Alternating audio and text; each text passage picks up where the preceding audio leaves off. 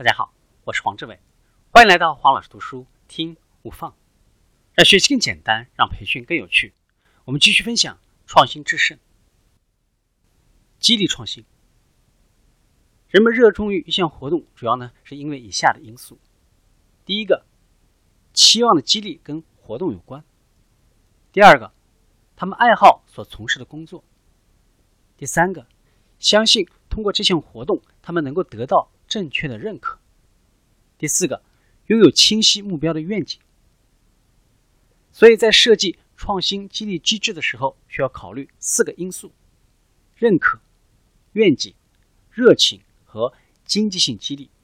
同时需要记住，激励的方式因人而异。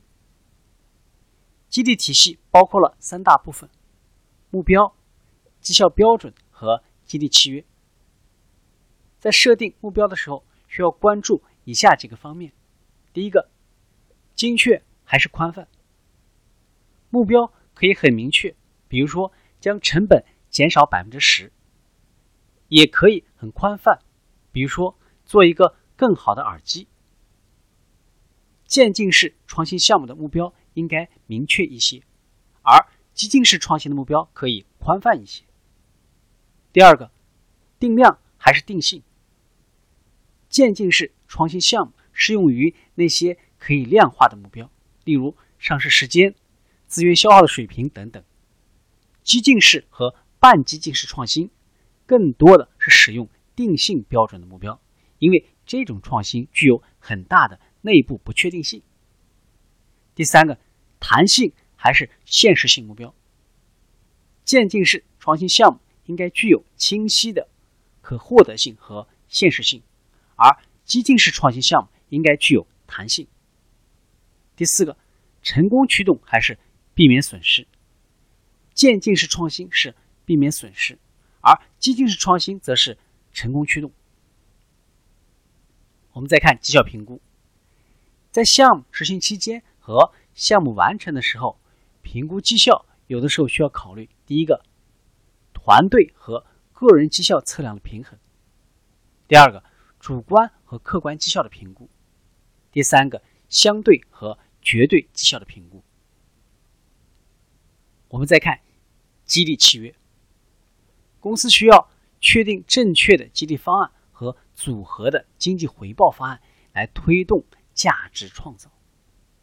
不同类型的组织有不同的经济回报方案，相关性最高的是奖金、加薪、股份和股票期权计划。以及呢，升职。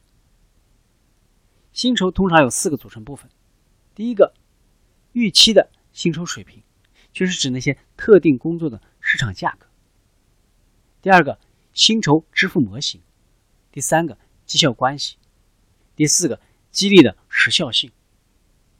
可以通过递延和长期补偿计划，让关键员工留下来。比如说，股票期权计划的兑现。一般呢都需要好多年，目的就是维持关键员工，并且呢将他们的激励和公司的长期绩效联系起来。奖金的支付也可以基于未来的绩效，或者呢分期支付。